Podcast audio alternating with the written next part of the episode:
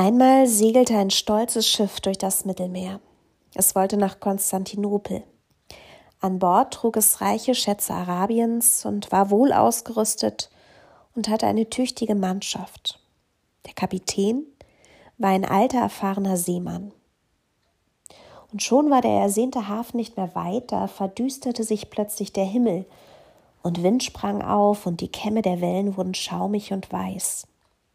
Der Wind wurde immer wütender, wuchs zum Sturm und heulte in den Tauen und Masten und riss den Leuten die Worte vom Mund.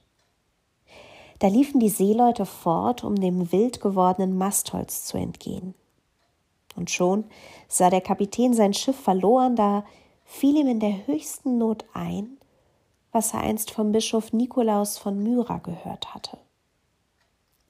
Sankt Nikolaus, Sankt Nikolaus, bitte für uns, schrie er dem Sturm entgegen, und mit einem Male wurde es ein wenig heller. Plötzlich stand mitten auf dem Schiff ein Mann, den sie nie zuvor gesehen hatten. Er schwang seine Axt und hieb auf die Haltetaue ein. Die Matrosen fassten durch sein Beispiel wieder Mut und kappten die letzten Taue, die den gefährlichen Mastbaum noch hielten. Die nächste Woge trug ihn weit vom Schiffsrumpf fort. Stunden noch wütete das Wasser, doch nach und nach wurden die Wellen zahmer und allmählich flaute der Wind ab. Bringt mir den Mann her, der uns gerettet hat, befahl der Kapitän. Doch so sehr die Seeleute auch suchten, sie fanden ihn nicht. Am nächsten Tag tauchte die Küste von Kleinasien in der Ferne auf. Ein Notsegel, am Maststumpf mühsam angeknüpft, trieb sie langsam in den Hafen von Myra. Der Kapitän aber ging mit seinem Steuermann zur Kirche von Myra hinauf. Er wollte dem Herrn für die Rettung aus Seenot danken. In der Kirche wurde gerade Gottesdienst gefeiert und vorn am Altar stand der Bischof. Als die Seeleute näher kamen, da erkannten sie ihn. Und sie sahen, dass es der Mann war, genau der, der ihnen auf dem Meer so wunderbar geholfen hatte. Und da priesen sie Gottes wunderbare Güte. Und überall verbreitete sich unter den Seeleuten diese Geschichte. Und so wurde der heilige Nikolaus der Patron aller Seeleute und Schiffer. Tja, wie passend, dass ausgerechnet in diesen Tagen, wo wir gerade erst das Nikolausfest gefeiert haben, ja, dass ausgerechnet in diesen Tagen die Evangelische Kirche Deutschlands, also EKD, ihr Vorhaben wahrmacht. Sie hat nämlich ein Bündnis ins Leben gerufen, das ein Schiff aufs Mittelmeer senden will, um dort in Seenot geratenen Menschen zu retten. United for Rescue. Übersetzt Zusammen für Rettung. Am Tag der Gründung waren bereits schon über 50 Bündnispartner dabei, weil man Menschen eben einfach nicht ertrinken lässt. Punkt. Ohne Wenn und Aber. So wie Nikolaus eben. Die Idee zu diesem Bündnis, die wurde auf dem diesjährigen Kirchentag entwickelt. Da hatte man noch immer das Bild des toten Kinderkörpers des zweijährigen Alan Kudi vor Augen, der leblos am Strand lag. Und man war sich einig, dass man ein Schiff schicken wollte, eben weil es die Politik gerade nicht tut. Ich finde das ziemlich mutig, gerade in Zeiten, wo die Rettung Schiffsbrüchiger längst nicht mehr als Selbstverständlichkeit oder als oberstes Gebot der Menschlichkeit verstanden wird. Denn es gibt immer mehr Stimmen, die nehmen das Sterben der Frauen, Männer und Kinder in Kauf. Wo sollen die denn auch alle hin? Es kann ja nicht ganz Afrika zu uns herüberkommen, heißt es dann. Die Seenotrettungsaktivisten und Aktivistinnen, die werden dann mit Schleppern und Schlepperinnen verglichen, die immer mehr Menschen dazu ermutigen, die Flucht übers Meer zu wagen. Vom sogenannten Pull-Effekt ist dann die Rede. Das klingt dann fast so, als sei das Mittelmeer irgendwie so ein kleiner Teich und Rettung überall nah, als sei Flucht lediglich Kalkül und koste Menschen überhaupt keinen Mut. Als riskierten Mütter und Väter leichtsinnig das Leben ihrer Kinder, statt ihnen einen Ausweg aus der Ausweglosigkeit bieten zu wollen. Und trotzdem, in Zeiten des zunehmenden Mitgliederschwundes hat die EKD sich dennoch entschieden, die Seenotrettung zu unterstützen, indem sie selber Seenotretterin wird. Getreu dem lutherischen Motto, hier stehe ich, ich kann nicht anders. Gott helfe mir. Und verweist dazu auf das, was in der Bibel steht, aber, und das passt auch zu dem Tag, den wir in dieser Woche begangen haben, ähm, nämlich der Tag, an dem die allgemeine Erklärung der Menschenrechte unterzeichnet wurde, von vor über 71 Jahren. Da heißt es nämlich, alle Menschen sind frei und gleich an Würde und Rechten geboren. Sie sind mit Vernunft und Gewissen begabt und sollen einander im Geist der Solidarität begegnen. Biblisch betrachtet sind wir Menschen, und das wissen wir, alle wunderbar geschaffen, eben nach Gottes Ebenbild.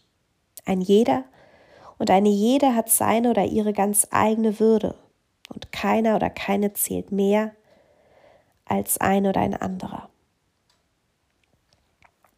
Dass wir einander, dass wir den Nächsten lieben sollen wie uns selbst, das heißt eben nicht, dass wir Familie und Freunde nur lieben sollen, sondern eben und gerade auch die Fremden annehmen und ihnen zu helfen, wenn es nötig ist.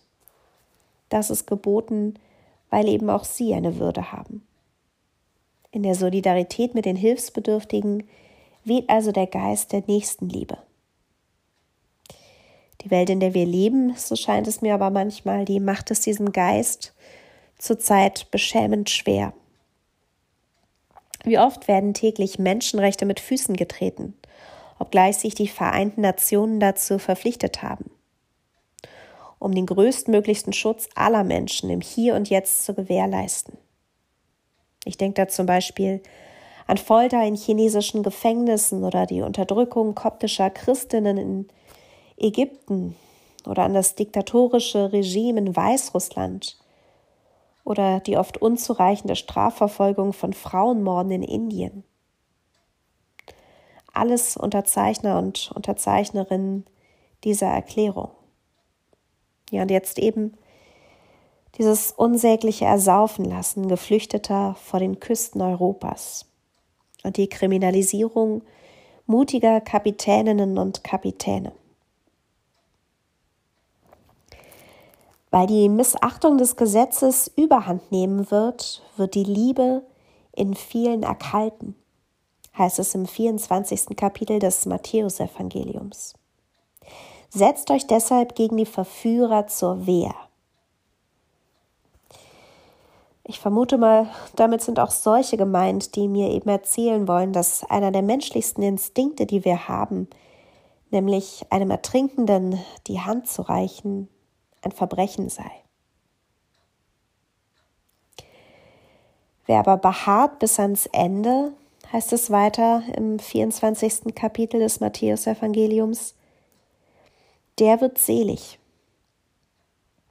Eine Ermutigung also, durchzuhalten, standzuhalten, auch wenn die Kritiker und Kritikerinnen meinen, die Seenotrettung sei keine Angelegenheit der Kirche.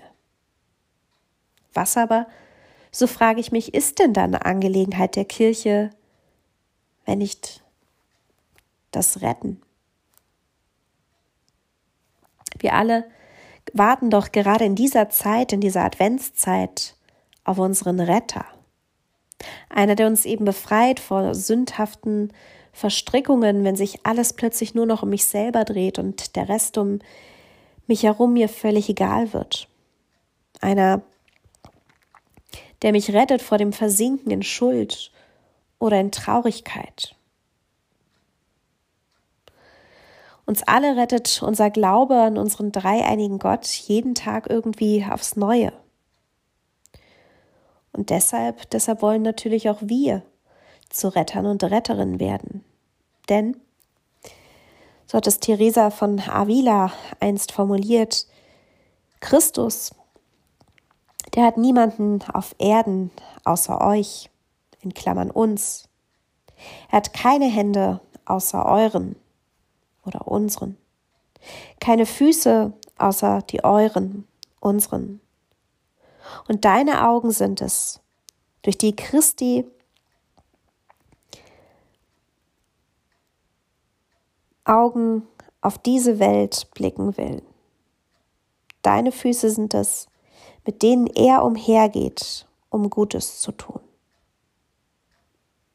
Also, lasst uns ein bisschen so wie Nikolaus sein, eben United for Rescue, gemeinsam für Rettung.